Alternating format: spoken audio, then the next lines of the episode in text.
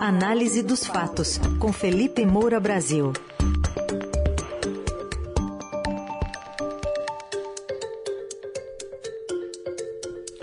Hoje, em destaque, as recentes falas de dois candidatos à presidência da República, o primeiro colocado nas pesquisas, Lula, e o terceiro, Ciro Gomes. Oi, Felipe, bom dia. Salve, salve, Raizen, Carol, equipe da Eldorado FM, melhores ouvintes, sempre um prazer falar com vocês. Bom dia, Felipe, bem-vindo. Vamos começar aqui com essa comparação que você propõe para a gente. Ontem, o ex-presidente Lula conversou com o UOL, o Ciro Gomes conversou com a Globo News e em ambas as entrevistas a gente viu, de um lado, um candidato apresentando mais propostas, do outro, um que sinalizou algumas direções, né? Por exemplo, falando de Bolsa Família, que vai manter no valor de 600 reais, que o Brasil não precisa de, de teto de gastos, porque tem que confiar no governante, tem que ter credibilidade, vai mudar a política de preço da Petrobras. Mas você acha que Lula é, faltou propostas mesmo, né, para apresentar com mais detalhes aqui, para se debater ideias nessas eleições? Pois é, Carol, isso foi até literal. Teve um momento da entrevista em que o Lula disse assim: e eu, obviamente, que eu não vou dizer o que é que eu vou fazer, como é que eu vou fazer. Esse é o ex-presidente da República que está aí surfando no antibolsonarismo, que é a maior força motriz eleitoral nesse momento. Quer dizer, o Bolsonaro ele contribuiu para é, reduzir a força do antipetismo, e com todo esse enfrentamento aloprado que ele faz às instituições, com todos esses ataques, sempre deixando no ar a iminência do golpe, ele acaba gerando um medo maior de que ele permaneça no poder do que de que o Lula volte. É, inclusive, ontem um ex-ministro da propaganda da Dilma, que virou analista de pesquisa eleitoral na imprensa, é, mostrou que mesmo entre os lulistas, há dúvidas sobre a inocência do Lula. Mas aí se contemporiza, se fala, ah, ele fez o que todos fazem, ah, pegaram o Lula, mas não pegaram os filhos do Bolsonaro, e até citaram o rouba mais faz, quer dizer, pesquisas qualitativas em que é, o, o, eleitorado acaba falando ali o que realmente, é, o que realmente pensa.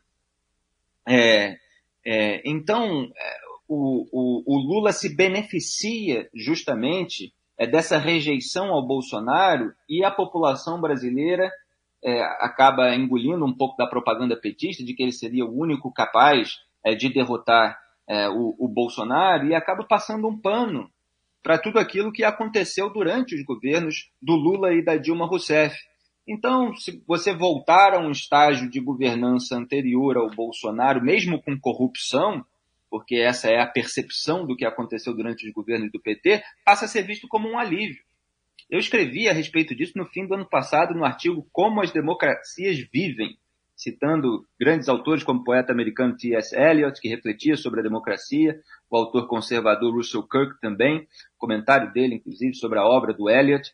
É, quem quiser se aprofundar, é, veja.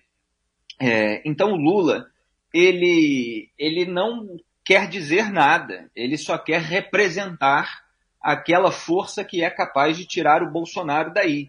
E a população, em parte, está conformada, porque o Lula é o líder das pesquisas até esse momento.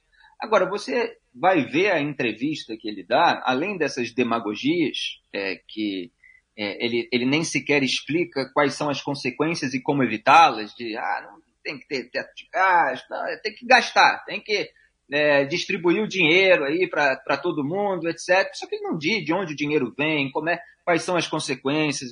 É, é, é tudo muito rasteiro. E aí diz que gosta de debate, mas para dar desculpa para não ir, diz que acha excessivo, não tem debate demais, eu tenho que viajar, eu quero estar tá sentindo calor do povo, etc. E na verdade é medo de ser confrontado com a realidade por opositores, por é, é, jornalistas numa bancada durante horas, presencialmente, é, de uma maneira incisiva. Ele tem medo de ser vidraça, o Lula. E o Ciro Gomes não tem. Essa é a grande diferença. Ele está lá disponível para sabatina, ele está disponível para debate e ele tem propostas para o país, goste ou não delas, eu tenho ressalvas em relação a várias delas, mas ele está lá para defender. E o Lula, por exemplo, é, para citar só mais um exemplo desse, dessa falta de, de projetos, de, de clareza a respeito daquilo que vai fazer. É, essa, essa, esse surf que o Lula faz em cima de propaganda personalista e populista apenas, ele foi questionado a respeito da nomeação do Procurador-Geral da República. E aí falou assim: você tem que deixar um pouquinho de suspense, senão fica um governo muito previsível. Quer dizer, ele está dizendo que ele não diz o que, que ele vai fazer. E aí disse que o Ministério Público pode transformar em inferno a vida de quem for acusado injustamente. Falou assim, ah, eu sempre falei para os procuradores, olha, vocês precisam ter responsabilidade. Como se ele tivesse tido responsabilidade para que não houvesse o esquema de corrupção na Petrobras. Como se durante anos não tivesse havido é, tudo, toda aquela roubalheira que a Operação Lava Jato descobriu, recuperando aos cofres públicos bilhões de reais. E o Lula concluiu assim: eu vou pensar em como é que eu vou escolher essa gente. Eu até estava comentando é que há petistas, e principalmente ativistas aí de rede social que participam dessa propaganda do PT, que ficam fazendo uma comparação em relação ao Bolsonaro, porque o Lula escolhia o, o primeiro da lista tríplice, quer dizer, são três nomes indicados em eleição interna pela categoria, quer dizer, pelos membros do Ministério Público Federal, para que o presidente da República escolha o PGR, é que é aquele que denuncia quem tem foro privilegiado. Então, assim, em geral, os presidentes da República no Brasil, lamentavelmente, querem escolher aqueles que engavetam tudo, aqueles que não vão denunciar ninguém, não vão criar problema para eles próprios. Aí o Lula escolhia o primeiro da lista. É, o que, que aconteceu? O Lula era onipotente, ele, ele, ele achava é, que nada poderia acontecer com ele, assim como Dilma Rousseff. E, só que aconteceu, porque a sujeira era tanta é, que nem a, a, aquelas pessoas que, que subiram na vida ali durante os governos dele puderam é, esconder, porque foram pressionadas por outros é, membros, atores aí do, do jogo político, jurídico, da sociedade civil, inclusive. E o Lula foi flagrado numa escuta telefônica quando era investigado, dizendo que o Rodrigo Janot, então PGR na época, era um ingrato. Por quê? Porque ele espera a gratidão daqueles que ele nomeia. Então o que eu quero dizer é o seguinte: depois que os petistas foram descobertos, e muitos deles acabam falando isso, já saiu várias notícias, já saíram várias notícias de bastidor, eles não fazem autocrítica a respeito da sujeira deles, eles fazem autocrítica no sentido de não terem dado margem a que eles próprios fossem descobertos. Então eu sempre falo, olha, não, não dá para cravar, e o Lula está mostrando isso literalmente, expressamente, que ele vai escolher o primeiro da lista da, eh, da lista tríplice, de novo.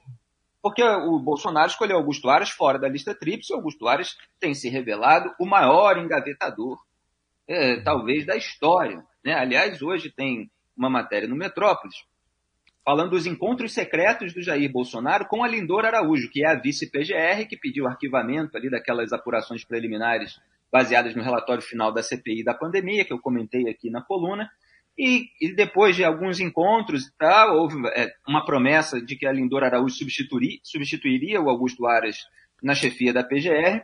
Eles passaram a se comunicar pelo WhatsApp, como o Bolsonaro faz com Aras. Essas coisas são noticiadas e fica tudo por isso mesmo. Né? É, então, assim, o, o, Lula pode ser que ele escolha alguém fora da lista tríplice em quem ele é, confie que não vai fazer nada se aparecer a sujeira durante os governos do PT. Ou ele pode fazer todo um movimento ali para que o indicado para a lista tríplice seja já alguém com o perfil que ele espera.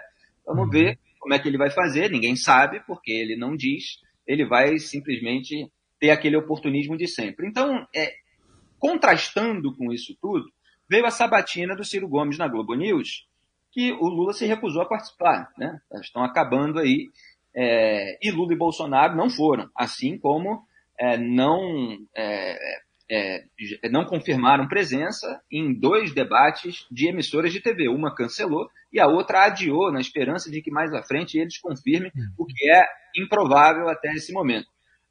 O Ciro falou a respeito de todos os assuntos, foram horas e horas de entrevista. Então falou sobre meio ambiente, sobre saúde, sobre fiéis, sobre renda mínima, é, Bolsa Família, Auxílio Brasil, é, política externa, segurança pública, aliás, começou com esse assunto, falando inclusive das milícias aqui no Rio de Janeiro, é, da proposta dele de federalizar esses casos, etc., de tentar ali extrair as cabeças, né, no sentido metafórico, evidentemente, mas de, de prender as lideranças, de questões de investigação, é, da, da própria organização da Polícia Federal, é, o contingente, quantos tem, é, a mudança é, no, na, na, organização interna dessas corporações para que elas sejam mais eficazes, falou a respeito de um monte é, de assuntos baseado nas propostas que ele tem há anos para o Brasil. Sempre tem assuntos mais sensíveis ali, como questões de privatização, ele é contra, aí há questões econômicas, mas que às vezes são até mais complexas para o eleitor entender. Agora, o que é preciso destacar dessa entrevista é que na questão política ele realmente se coloca como uma alternativa, no sentido de que ele é incisivo contra o Lula e contra o Bolsonaro, e questionado se apoiaria o Lula no segundo turno, ele falou que nunca mais. Nunca mais, que se o Lula quiser apoiá-lo contra o Bolsonaro, nesse cenário que hoje parece absolutamente improvável, que ele aceitaria apoio, mas que é, apoiar jamais, porque depois é, de tudo que ele falou, de tudo que ele viu, que ele testemunhou a respeito dos governos do PT e do próprio Lula, seria cumplicidade dele. Sim. É, diga, Raizen, Carol, estou falando muito aqui. Não, eu queria ver com você também, por exemplo, diante de, desse quadro que você desenhou aí, que, que é o que a gente está vendo, né? É a disputa do antipetismo ou antilulismo com o antibolsonarismo. Que chance que tem para o Ciro nesse, nesse caminho aí? Ele que não sai ali do terceiro lugar, mas também não encosta no segundo. Exatamente, ele está numa situação difícil, ele reconheceu que é, é, é difícil é, o, o, o, que ele precisa passar. Mas aí ele citou, por exemplo, é, ele falou que pesquisa mesmo científica é um retrato, que a vida é um filme. É, geralmente é a maneira pela qual aqueles candidatos que estão atrás contornam esse tipo de, de questão, né? Só que ele citou os exemplos recentes que mostram que é possível haver uma reviravolta. Então ele falou, veja é, o que aconteceu na Colômbia agora. É, o terceiro lugar, 30 dias antes, 30 dias antes não era nada, 30 dias depois estava no segundo turno. Perdeu a eleição por dois pontos, quer dizer, podia ter ganho, foi, foi muito pequeno, e quando você vai para o segundo turno é como se fosse uma nova eleição, tanto que encostou de fato. Aí citou o exemplo aqui do meu Rio de Janeiro, e eu sou testemunha disso. Quem era o Witzel dez dias antes da eleição? Perguntou o Ciro. Não é ninguém. E de fato, Wilson Witzel, as pessoas não sabiam nem, nem, nem falar o nome. Mas é, veio aquela onda Bolsonaro, aquela onda antissistema, é, é, nomes novos que não, não tiveram esse cargo, etc. Uma rejeição ali é, a, a, a próprio Eduardo Paz, na época, que depois é, voltou para ser prefeito, é, e, e aí o Silvio mesmo respondeu, ninguém conhecia o, o. Vamos a Minas Gerais, quem era o Romeu Zema 10, 15 dias antes da eleição? Ninguém. De fato, o Romeu Zema ele teve é, uma impulsão na reta final que foi é, espantosa, né?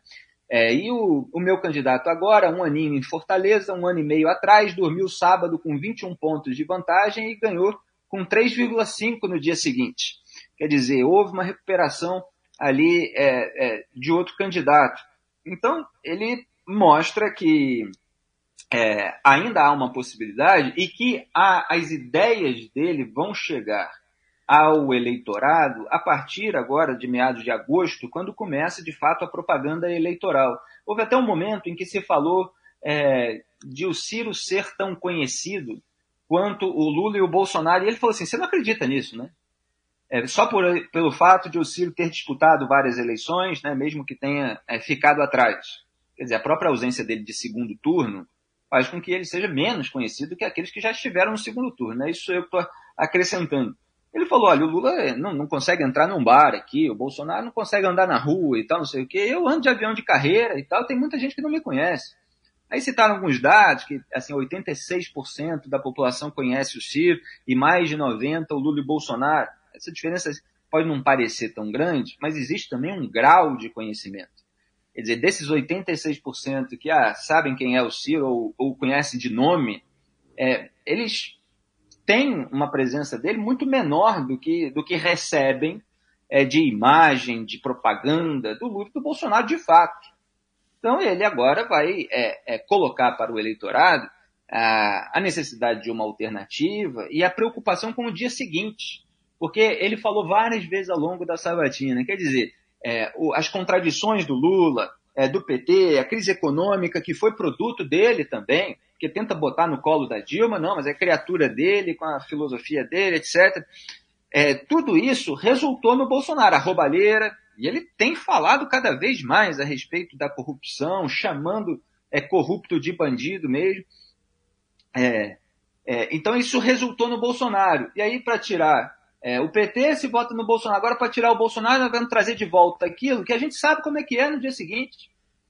E aí vai ter tudo de novo. Então, aí ele citou até aquela frase antiga de que você não consegue mudar as coisas repetindo as mesmas decisões. Não me lembro como é que é a formulação agora, né? É, mas é, é, é, é loucura é esperar um resultado diferente fazendo as mesmas coisas, né? Então, ele diz que ele vai é, começar a falar com o eleitor dentro da casa do eleitor a partir de agora e que há a possibilidade de reverter esse quadro. Aguardemos. Agosto está tá chegando agosto já. Semana que vem já é agosto. O Felipe Moura Brasil está diariamente aqui com a gente. Já já a coluna estará no nosso site, o radiodorado.com.br, nas plataformas de áudio. Obrigado. Até amanhã. Obrigado a todos. Só queria encerrar dizendo que teve um momento que o Ciro falou que é. é. talvez o que eu devo me arrepender é de tanto tempo é, em que eu estive ao lado é, do, do PT. Né? E eu acho muito bom que ele tenha chegado a esse ponto. É, de fato, eu acho que se, se, o Ciro tivesse sido já há mais tempo mais incisivo em relação ao Lula, em relação ao PT, é que teria sido mais difícil para o Bolsonaro ocupar todo esse campo.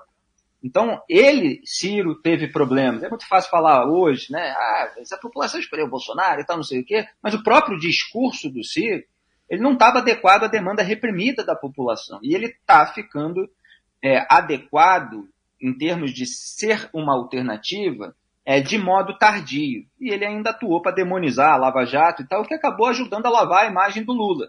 Mas ele tem sido mais incisivo em relação à bandidagem, em relação à roubalheira, e aí em relação também a, a isso que está acontecendo no governo Bolsonaro. Ele deu o exemplo da Codevasf, e hoje tem matéria sobre é, roubalheira investigada na, na Codevasf também. É, so, ele fala dos filhos, da, da, dos desvios em gabinete, é, de, toda, de todo esse contraste da retórica bolsonarista com as verdadeiras práticas. Então ele realmente se coloca como, como alternativa com incisividade. Um grande abraço a todos, até amanhã.